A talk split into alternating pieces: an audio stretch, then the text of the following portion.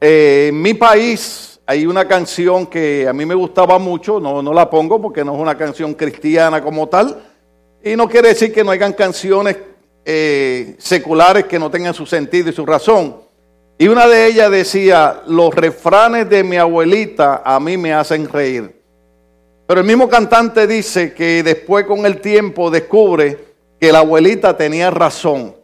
Y uno de los refranes que usa eh, en la canción que usaba eh, mi abuelita y las abuelitas de ustedes también, tal vez diferentes maneras, pero ella decía, al que buen árbol se arrima, buena sombra le cobija. Entonces, cuando nosotros somos jóvenes, somos rebeldes, ¿se acuerda? ¿Se acuerda que cuando yo, cuando yo era joven yo usaba camiseta sin manga, no usaba calcetín, no usaba una cadena con candado? Entonces la canción preferida mía era una que decía, soy de una raza pura, rebelde. Entonces, en aquellos tiempos yo tenía un Toyotita y lo que había eran cassette, y, pero yo a todo volumen, gracias a Dios que no había las bocinas esas que usan los muchachos ahora cuando se paran al lado de uno, que, usted cierra todos los cristales y parece que usted es el que tiene. Pero, pero yo lo mío era, soy una raza pura y pura. ¿Cuántos fueron rebeldes alguna vez? Eh, no se me hagan locos, ustedes fueron más rebeldes que yo. Aleluya, por eso los votaron de sus países y estamos aquí todos. Alabados al Señor. Entonces, eh, Muchas veces lo que no es difícil a nosotros entender es que la gente vieja puede ser que no tenga universidad, pero tienen sabiduría de los años y tienen educación. ¿Se acuerda? ¿Se acuerda las veces que yo le he dicho que cuando mi mamá estaba hablando con alguien y yo cruzaba por entre medio de ellas dos? Eso era un cantazo asegurado. Lo primero que usted sentía era el fuego de la mirada en la espalda. Y usted tenía que mirar porque usted sentía el ardor de la mirada. Porque si yo cruzaba por entre medio de mi mamá hablando con otra, porque eso era mala educación. Entonces, cuando yo miraba para atrás, veía los ojos de mi mamá así. Y seguía, uno sentía como que era Hawk mirando a uno. Entonces, no tenían universidad, pero tenían sabiduría de los años y tenían educación. Entonces, vamos a ver cómo logramos encajar esto aquí, porque nuestra generación tiene algo maravilloso.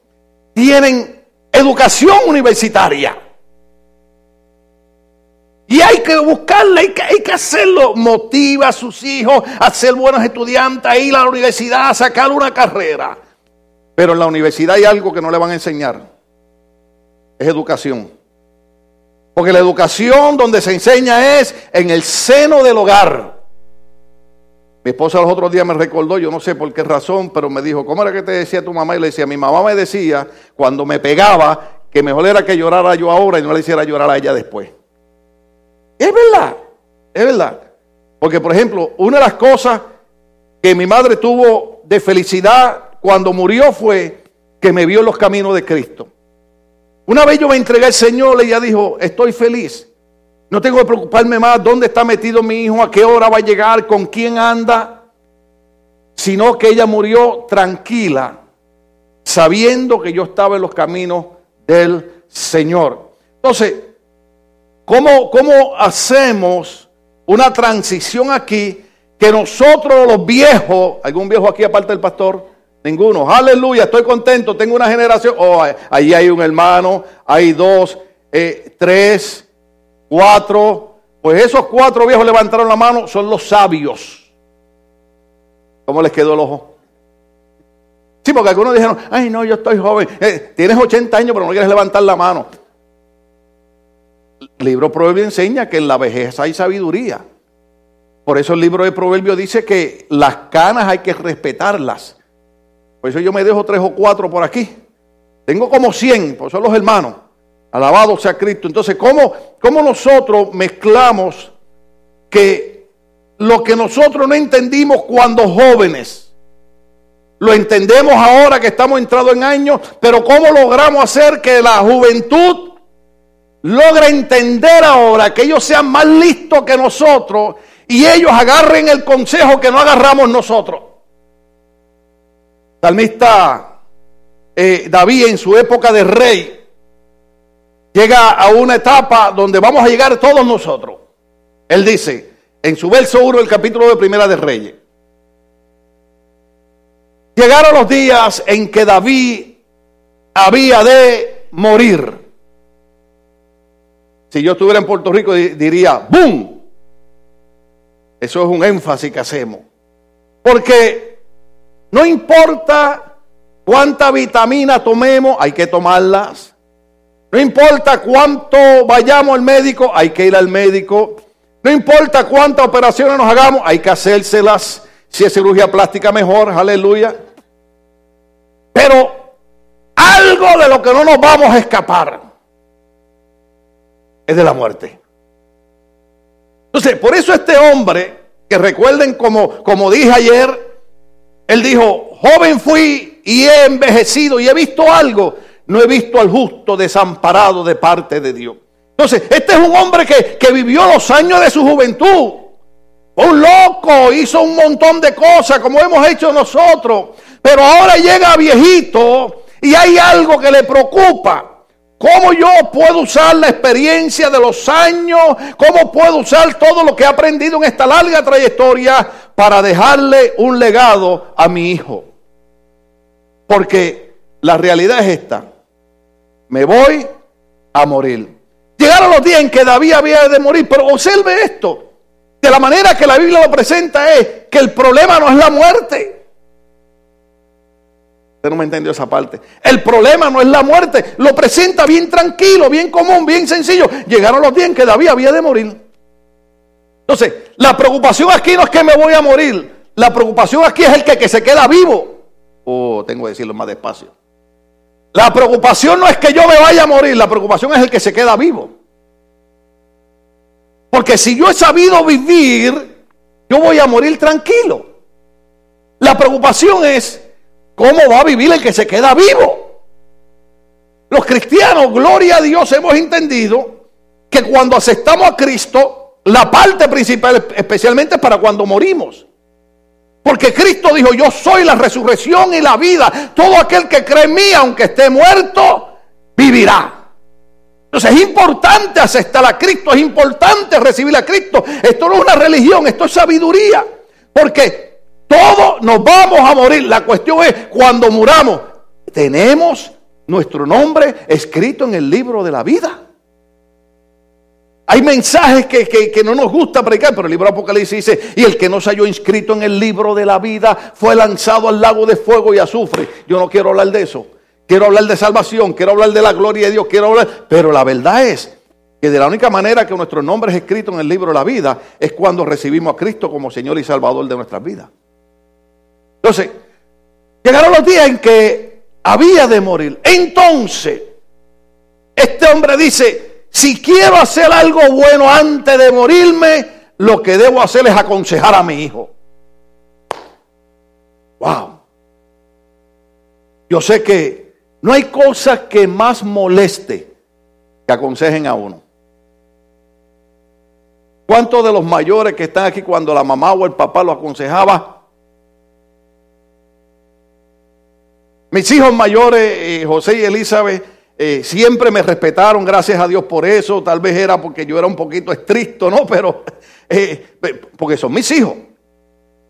Yo a sus hijos lo que puedo decirles es, tengan cuidado, porque son sus hijos. Pero los míos yo los jalaba por el brazo. tenga cuidado. ¿Cuánto es la diferencia? Y ellos me decían, usted sabe el problema de nuestros hijos que crecen aquí, no hablan español, no hablan inglés, quieren hablar dos idiomas a la misma vez y nosotros queremos pretender que, el idioma nosotros es inglés cuando es español y algunos de nosotros hasta dialecto lo que hablamos, aleluya. Me decían, no podemos estar contigo un minuto que no empiece con un sermón, porque para ellos el consejo era un sermón.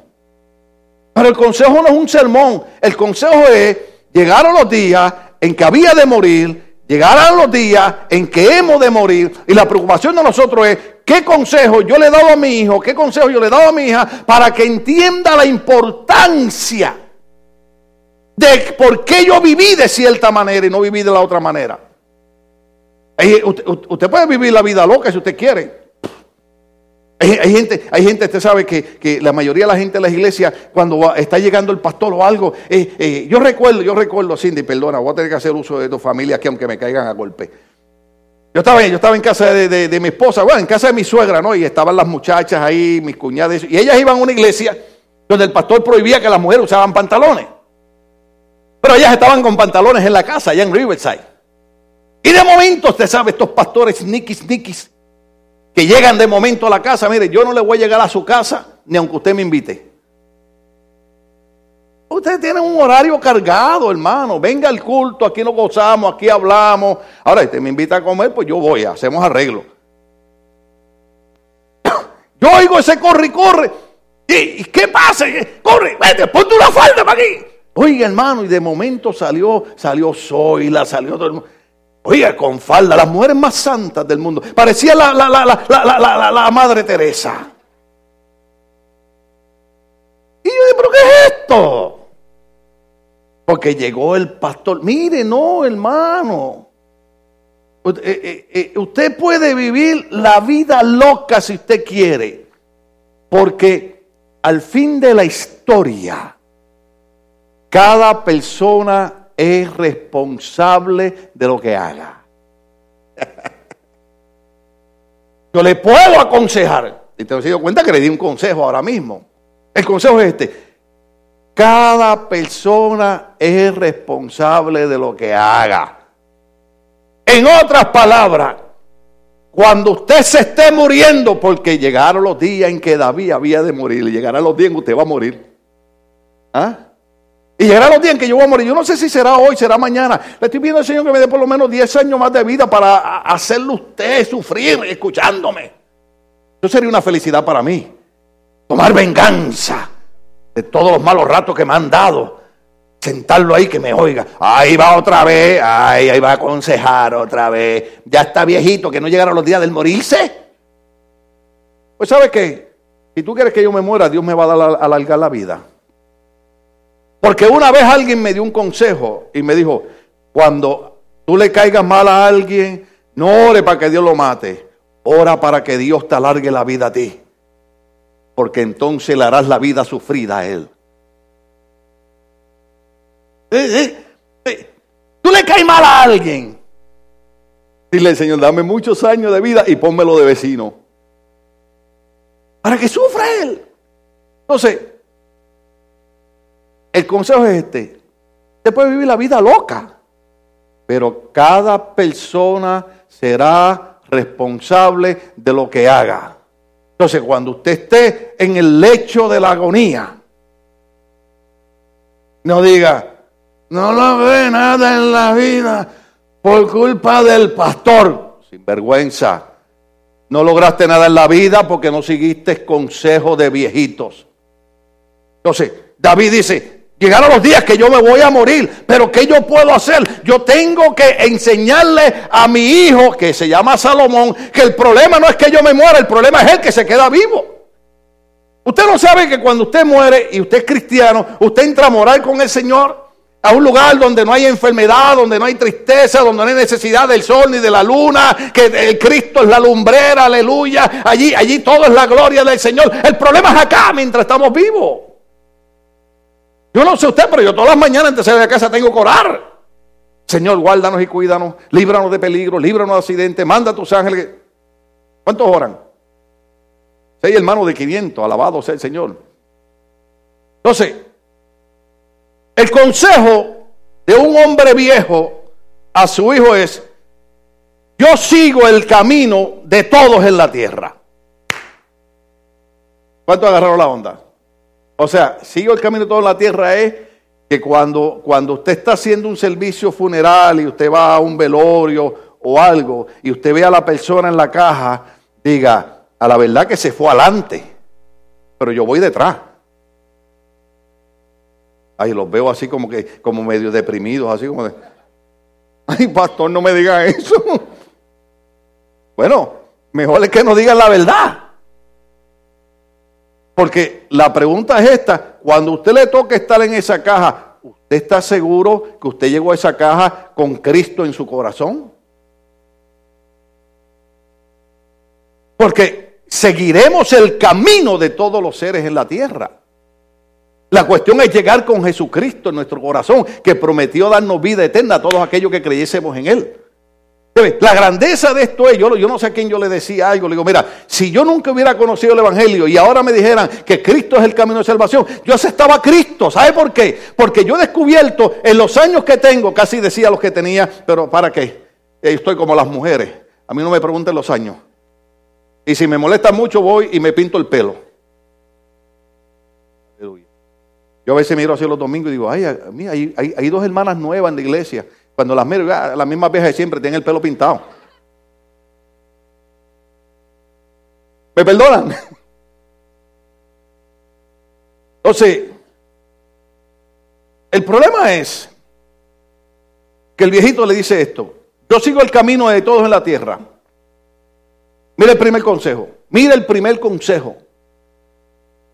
Para los perezosos y vagos, lazy, eh, en mi país le dicen flojos. Eh, yo espero en su país no significa otra cosa. En mi país un flojo es alguien que no quiere hacer nada. Igual que los dos que fueron a buscar trabajo, usted lo sabe, pero viene el caso. El jefe le pregunta al tipo, ¿qué tú sabes hacer? Nada. Y le dice al otro, ¿y tú? Soy el ayudante de él. Sí que sí que hay gente que son flojos, hay gente que son perezosos, hay gente que son vagos, ¿Cómo se dice en inglés? Lazy. Sí. Hay gente, perdone la expresión porque yo la escuché de un viejito, que le pide permiso una pierna para mover otra. Pero no porque tiene problema en la espalda, es porque, oiga, con qué ánimo hacen las cosas. Yo le digo a mi esposa, baby, yo tengo cuatro discos lastimados, yo he pasado la salsa y el guayacán, yo he pasado, Dios mío. Y digo, Señor, regrésame la energía y la fuerza porque yo a veces veo gente que no tiene mano ni catarro. Ay, Dios mío. Pero usted le pide ayuda para algo. Ah. Espero que nadie haya entendido eso. Termino el mensaje, hermano. Hasta aquí está bien el mensaje. Sí o sí que hay gente así. Y si usted está aquí, se lo estoy diciendo para que cambie para que se ponga las pilas. Eh, en Puerto Rico serían las baterías. Entonces, lo primero que él dice es esto. Y yo se, se lo dije a Priscila ayer en el mensaje, se lo he dicho a todo el mundo, se lo digo a mi nieto, la vida no es fácil. La vida te da contrariedades, la vida te da lucha, la vida te trae retos. Y el hombre antes de morirse le quiere decir a su hijo, yo quiero que tú aprendas, y se lo voy a probar, se lo voy a probar, yo quiero que tú aprendas a ser un hombre, más para que me entiendas, quiero que aprendas a ser un machito en la vida. Porque la vida es dura, la vida es difícil, la vida trae contrariedades, la vida trae tormenta, la vida trae sinsabores. Pero yo quiero que tú aprendas algo. El consejo es este. En medio de todas esas cosas, esfuérzate. ¿Mm? Esfuérzate. No esperes que las cosas, decían los viejitos, caigan del cielo. En la vida hay que esforzarse para todo. Pero se esfuerza no llega a ningún lado. ¿Estamos aquí? Si usted se enoja, enójese con David, que antes de morir le dio un arrebato de eso. Y le dijo al hijo, esfuércese. Porque usted sabe, cuál es la problemática, nadie, nadie se sienta mal. Estamos tratando de ayudar a los jóvenes, estamos tratando de ayudar a los niños. Pero usted sabe la problemática que nosotros le queremos dar a nuestros hijos lo que no tuvimos nosotros. ¿Se acuerda? Y yo siempre he dicho, sí, sí, sí, sí, dele lo que no tuvimos, pero dele también lo que tuvimos. ¿Usted sabe qué es lo que tuvimos? Tuvimos corrección en la vida. Porque ahora le queremos dar a nuestros hijos todo lo material, pero no le queremos dar corrección. No le queremos enseñar a ser eh, eh, eh, amables. Yo le digo a mis hijas, antes incluía a mi hijo, pero él está ahora en el cielo, somos familia. Las familias tienen diferencias, las familias tienen a veces hasta problemas, pero seguimos siendo familia. Tenemos que ayudarnos porque la vida es difícil y desunidos no vamos a lograr nada. Pero si nos unimos como familia, vamos a alcanzar mucho. La iglesia es igual. Somos una familia, vamos a unirnos, vamos a trabajar en armonía para que usted vea cuánto vamos a lograr. Si juntos nos esforzamos, alcanzaremos grandes triunfos. Por eso el consejo del viejito es, esfuérzate. Oiga, porque usted le dice algo a un muchacho hoy en día. Ah. Pero la Biblia dice, la Biblia dice, para lo malo tienen sabiduría, pero para lo bueno no. Tremendo. Entonces, el consejo que le da este hombre, hermano, y este es el consejo para nosotros, esfuérzate. Esforzarse significa que hay una contrariedad, hay una situación que es la que tú no quieres vivir, pero tienes que tomar una decisión. O te quedas tirado aplatanado o te fuerzas. Aleluya. Ustedes no, pero si mi esposa me oye predicar, ella dice, él puede hablar de eso. Porque mi esposa es la que me ve cuando yo estoy en la casa, que a veces, ayer por la mañana, le dije, baby, no puedo estar en pie, no me puedo levantar, no puedo caminar. Es más, estaba en la silla, Norma, yo estaba en la silla en mi casa tirado. Y dije, Señor, dame fuerza para poder hacer la ceremonia de la quinceañera Priscila. Porque no podía ni levantarme. Y ahí estaba, Señor, dame fuerza. Tú eres mi fortaleza. Por la llaga de Cristo fui curado. Eh, oye, hermano, esas oraciones que usted hace cuando está con hambre. Amén. Cuando está con hambre, Señor, que alguien me invite a comer. Oiga, y no solamente se me dio fuerza para hacer la ceremonia, me dio fuerza para quedarme allí sentado, me dio fuerza para comerme. Oiga, aquella, Dani, aquella comida estaba sabrosa. Oiga, una comida que hay un pancito. ¿Cuántos tienen hambre para seguir hablando de comida? Alabado sea Dios. Oiga, y después le digo a Cindy, a la verdad que no me puedo mover porque tengo la espalda ahí, pero, pero me sentía bien. Y me quedé ahí un ratito. Y fue cuando vi a todo el mundo que estaba para la izquierda, para la derecha. Yo quería ir, pero dije, me voy a quedar en el medio, encajado ahí. o sea, ¿qué quiere decir? Hermano, no es que tú no tengas problemas, no es que tú no tengas dificultades, no es que no, tú no tengas enfermedades, es que el primer consejo es, esfuérzate. Tienes que esforzarte. Nosotros en Puerto Rico tenemos una expresión que decimos, comprobar no se pierde nada. ¿Qué significa eso? Trata, lucha, esfuérzate. Si funcionó bien, si no, por lo menos probaste, trataste de hacer algo. No, no quedaste con la duda. Ay, y si lo hubiera hecho, tal vez hubiera. hazlo. Mi mamá me decía, ella fue la que me enseñó a meterme en deudas. Porque ella decía, hijo, a veces hay que cerrar los ojos y hacer las cosas. Y es verdad.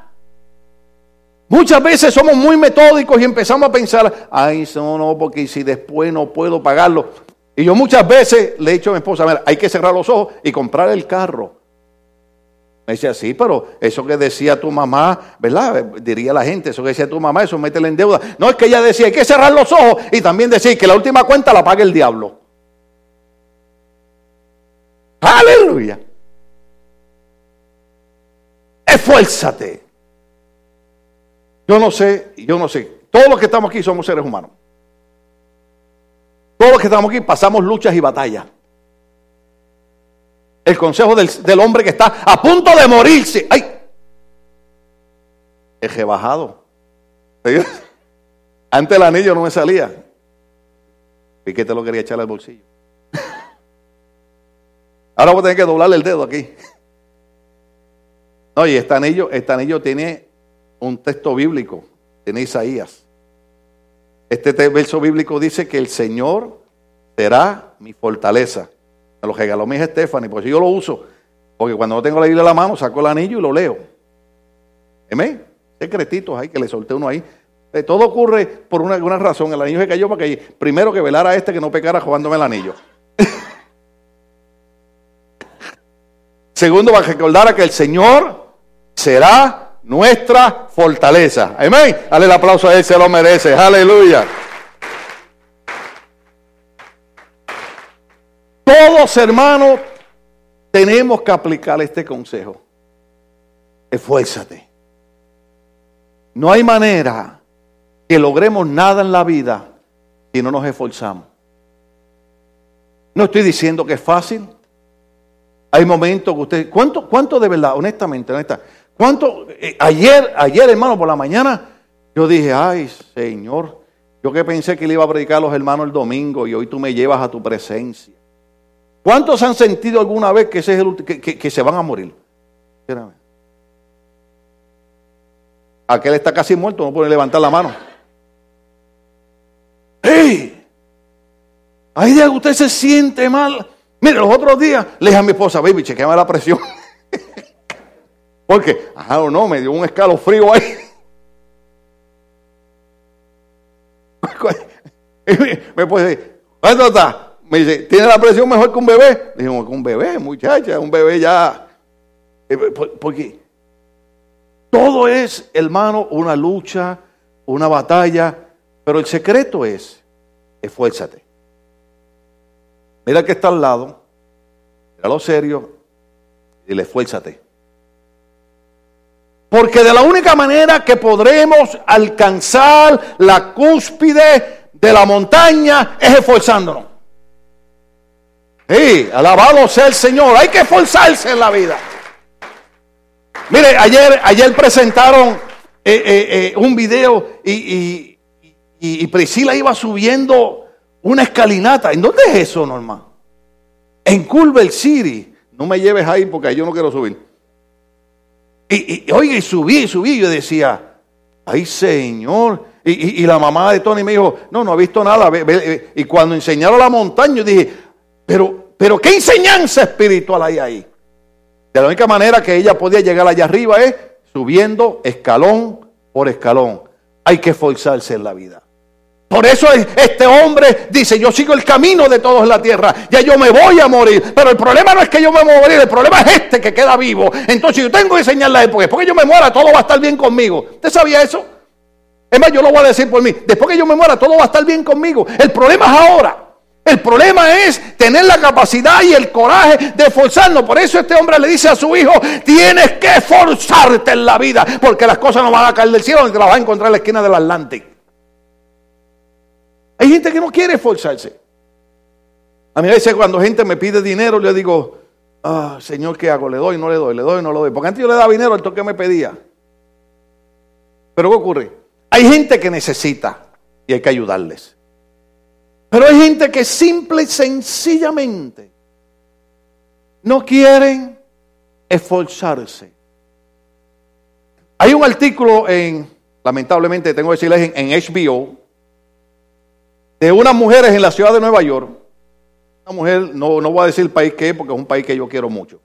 No es Puerto Rico, pero es un país que yo quiero mucho. Y esta mujer tiene como 40 años. Pero ¿qué ocurre? No hay trabajo, tiene un hijo. ¿Sabe qué es lo que hace ella? Se va con otra de otro país que yo quiero mucho. Se levantan a las 4 de la mañana, que ahora dije, y con un carrito de esos de tienda que parece que se lo robaron en algún mercado. Dios las bendiga por ese robo, alabado sea el Señor.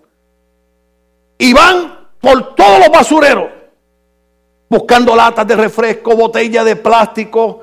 Cuando llegan las 5 de la tarde, ellas van con esos carros llenos a venderlos y con eso mensualmente pagan la renta y hacen la compra. ¿Por qué? Porque son mujeres, óigame bien los hombres, son mujeres que dicen, si no hay trabajo y Dios me ha dado salud, yo me voy a esforzar y de alguna manera, con honradez, como decía mi mamá, el trabajo de honra, voy a lograr el sustento de cada día. Esforzándose, esforzándose, esforzándose. Ese es el consejo de un viejito. Esfuérzate, esfuérzate. ¿Te has visto la gente? La gente para las cosas espirituales, como eso, eso es peor. Alguien puso en Facebook algo lindo. Yo no lo quise compartir. Yo no comparto todo Facebook. Pues la gente puede malinterpretar a uno. Dice, si tú te fuiste a la iglesia porque te enojaste con alguien, nunca entraste a esa iglesia por seguir a Cristo. Wow.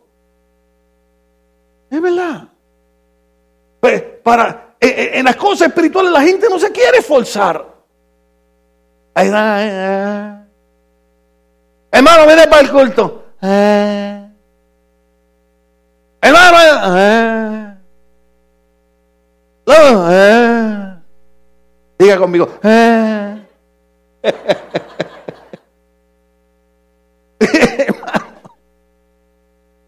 Déjeme decirle algo que tal vez a usted se le olvidó. Nosotros tenemos un enemigo que se llama el diablo, Satanás, la serpiente antigua. Y su propósito es detenernos a nosotros y no dejarnos crecer espiritualmente. Entonces, a ese diablo que Cristo dijo que es padre de toda mentira, yo tengo que recordarle que el apóstol Pablo, inspirado por el Espíritu Santo, dijo que el Señor le dijo, en breve la iglesia le aplastará la cabeza a Satanás. Así que aunque Él no quiera, nos vamos a forzar y vamos a seguir sirviendo al Señor y vamos a seguir viniendo a la iglesia y vamos a seguir alabando el nombre del Señor. Porque nos vamos a esforzar. Yo sé que no es fácil. Pero el consejo del viejito es, hijo Salomón, esfuérzate. Tenemos que esforzarnos. Ay, pastor. Y usted va a empezar un proyecto de leer la Biblia. Ah. Si no leemos la Biblia, no nos fortalecemos. Fíjese que no son las luchas y las batallas. Es que cuando usted lee la Biblia, cuando usted se llena la palabra, usted aprende a esforzarse porque usted sabe que cuando usted se esfuerza, usted puede decir, Jehová está conmigo, cuán poderoso gigante. En medio de la lucha y la batalla, Él está conmigo, cuán poderoso gigante. Eso, cuando le digan a ustedes, hay un proyecto de leer la Biblia, diga, aleluya. Eso es lo que quiero. Porque para todo hay que esforzarse en la vida. Y le dije a los machos de la iglesia que le iba a probar algo. Digo, perdón, a los hombres de la iglesia. Porque aquí las mujeres se salvaron. Aleluya. Las mujeres hagan. Pero sabe, sabe, sabe, sabe. Yo, yo, yo, yo creo que David tenía algo de mexicano. Sí. Porque el hombre se va a morir. y le dice al hijo, esfuérzate y sé hombre.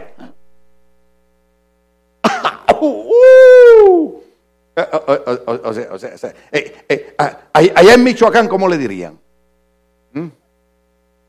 Un macho. Oye, tenía algo de mexicano, el hombre. yo sé que suena feo, porque acuérdense que usted sabe lo que es macho, ¿no? pero Usted, sabe, que muchos hermanos mexicanos no sabían y un puertorriqueño le tuvo que decir que la razón por la que se, usa macho era la época de la revolución, allá la época de Pancho Villa y eso, que como los revolucionarios andaban montados en un caballo macho, entonces se le empezó a decir a ellos macho también. hay, algunos hermanos que traen aquí y se creen muy macho. Hasta que después usted le dice, ah, mire, pero quiero usar esa palabra en el sentido que ustedes la usan. Porque cuando usted le dice a alguien que tiene que ser macho, usted le está tratando de decir, tiene que ser un hombre valiente, tiene que ser un hombre luchador, tiene que ser un hombre que... Eh, este, eh, ¿Cuántos se acuerdan de Jalisco no te raje? Eso es lo que significa. Entonces, en ese sentido lo voy a usar, no en el sentido de cuando su esposa lo regaña, sino en el sentido... en el sentido, en el sentido bueno. Esfuérzate y sea un macho en la vida. En otras palabras, no te rajes en los problemas, no te rajes en las dificultades, no te rajes cuando la gente te da la espalda. Sea un hombre y siga hacia adelante. Le voy a decir algo. No puedo estar de acuerdo con la filosofía de los últimos días que quieren decirle a nuestros niñitos varoncitos desde los cinco años que ya puede ser una niña. No, porque el consejo es, si usted es un varón, sea un hombre. ¿Algún hombre aquí en la iglesia hoy? Oh, aleluya. Oh, sea un hombre. Sea un hombre. En otras palabras, esa palabra hombre, me, quedan como cinco y, y ya tengo que terminar. O sea, ser un hombre envuelve mucho. Porque ser un hombre envuelve responsabilidad de la vida. Hay muchos que no son hombres. ¿Por qué? Porque no son responsables. ¿Estamos aquí? De momento, con que sacaron pasaje y se fueron para Michoacán. Otros se fueron para Guatemala, otros se fueron. Eh. Ser hombre envuelve muchas cosas. O sea, ser hombre envuelve amar la esposa, respetar la esposa, esforzarse. Y si tú no puedes trabajar, mire, yo le voy a decir una verdad aquí. Voy a ser hombre porque los hombres no nos da vergüenza decir las cosas.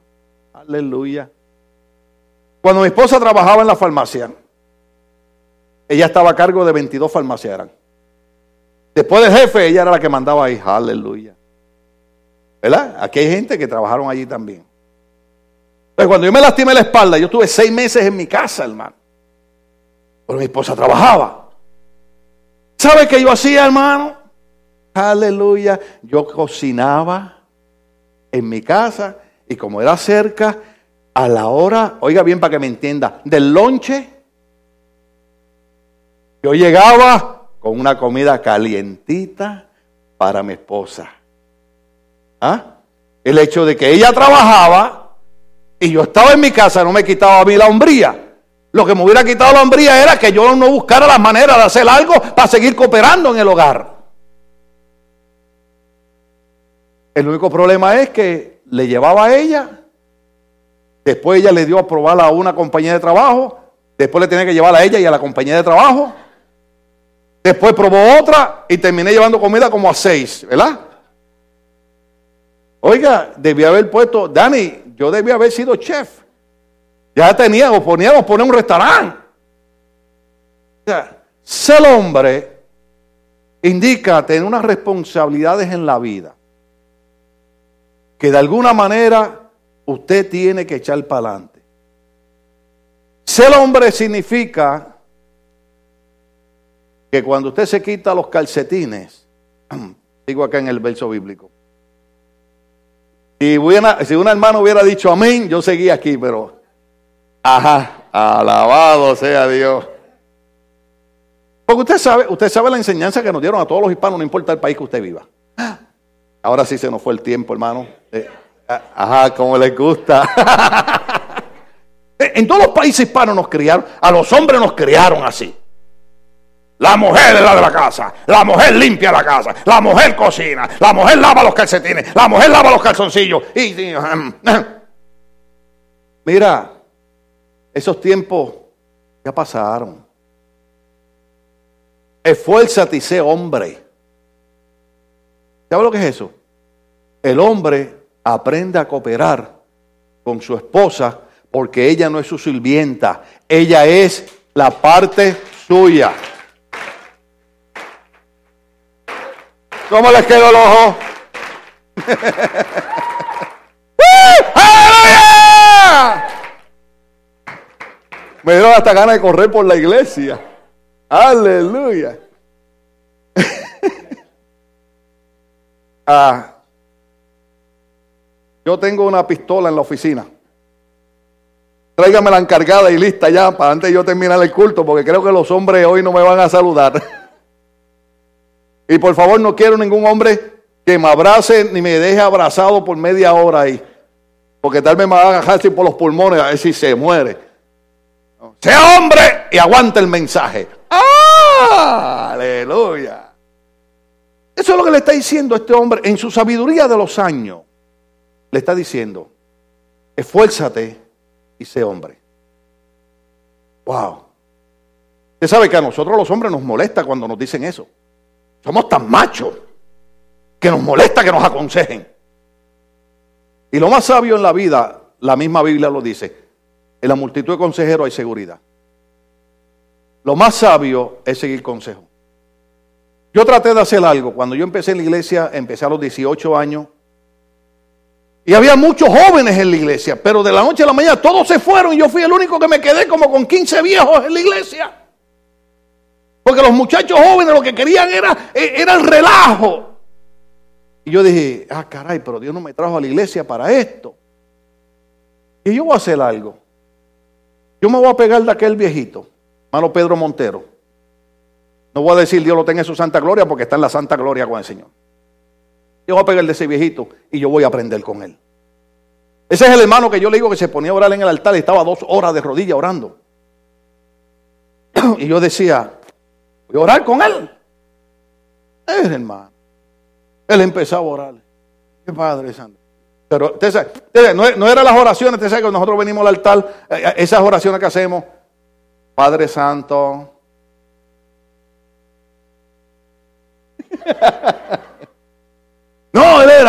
Padre, en el nombre de Jesús, vengo ante tu presencia y mira esta visita que voy a hacer al hospital de psiquiatría. Él, se metía en el hospital de psiquiatría. Una vez nada más metí con él y 42 años después jamás he vuelto a un hospital de psiquiatría, hermano. y, y aquello era una dinamita orando. Por eso cuando ya yo esté más viejito, se va a meter en problemas. Porque yo me voy a meter en el ministerio de la intercesión de oración. Los viejitos en la iglesia, ustedes están en la mejor época de su vida. Están en la época de ser intercesores, hombres y mujeres de oración. De estar ahí, Señor, bendice la iglesia. Mira a los jóvenes, mira a las hermanas, mira el proyecto, mira las almas, mira lo que está haciendo, mira esto, Señor. Y aquí estoy clamando, y aquí estoy intercediendo. Y, aquí, y usted comienza a orar e interceder por la iglesia, hermano. Ay, yo me arrodillaba al lado de aquel hombre. Y a los 15 minutos se me acababa la gasolina. Y no quiero que nadie cante ahora, dale más gasolina, no. Oye, hermano. Pero yo decía, de aquí no me levanto hasta que no termine. Se me dormían las rodillas, se me dormían las piernas. Y, entre rato yo, hacía así, lo miraba. Y, yo, y yo en mi corazón decía, ay Señor, ya que pare de orar. sí. ¿Por qué? Porque con ese hombre fue que yo aprendí que no importa lo que pase en tu vida, tú tienes que tener la hombría de esforzarte y seguir para adelante. Qué pena que no fue el tiempo. Guarda en el otro mensaje, seguimos de ahí para adelante. Pero el consejo del hombre es este esfuérzate y sé hombre. Es más, me voy a meter en el 3. ¿Están con vida todavía?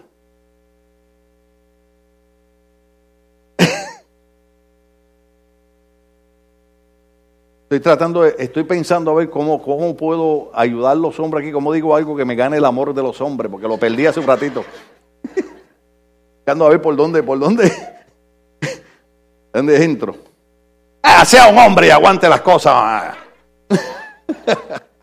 Aleluya. Entonces, mira el consejo del hombre que está a punto de morirse. Mira el consejo del hombre que ya está viejito. Mira el consejo del hombre que está preocupado porque se queda vivo, no porque se va a morir. Guarda los preceptos de Jehová, o sea, guarda las leyes, los mandamientos de Jehová. Guarda los preceptos de Jehová tu Dios, andando en sus caminos y observando sus estatutos. Este es el consejo de él. Esto no es fanatismo religioso, esto no es extremismo, esto le está diciendo, yo me muero, yo me voy con el Señor, tú eres el que te queda vivo, si tú no aprendes a guardar los mandamientos de Dios, si tú no sirves a Dios de la manera que está escrito en la ley de Moisés, vas a tener problemas en la vida. Entonces, si tú guardas los mandamientos de Dios, si tú guardas los preceptos, si tú guardas los estatutos, oiga bien, ¿cuántos quieren Mercedes-Benz? ¿Cuántos quieren un Bentley? ¿Cuántos quieren un Maserati? ¿Cuántos quieren un Tesla? Le voy a dar noticias, suena, raro, pero no es. Tú sabes que tú puedes tener lo que tú quieras en la vida. Pero el consejo del hombre es para tú tener lo que tú quieres en la vida, guarda los preceptos, los mandamientos de Dios, anda en sus caminos, sirve como está en la ley, dice, para que prosperes. Yo sé que el mensaje de la prosperidad han jugado mucho con él.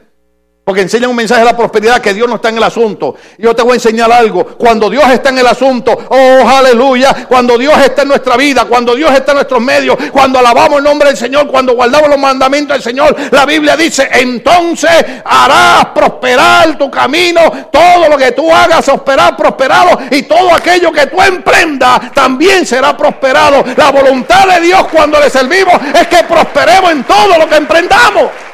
Oh aleluya. Está ahí en el verso. No hay manera, no se puede cambiar, no se puede hacer otra cosa. Está ahí. Para que prosperes en todo lo que hagas y en todo aquello que emprendas. guarda los mandamientos de Dios. ¿Vio el secreto?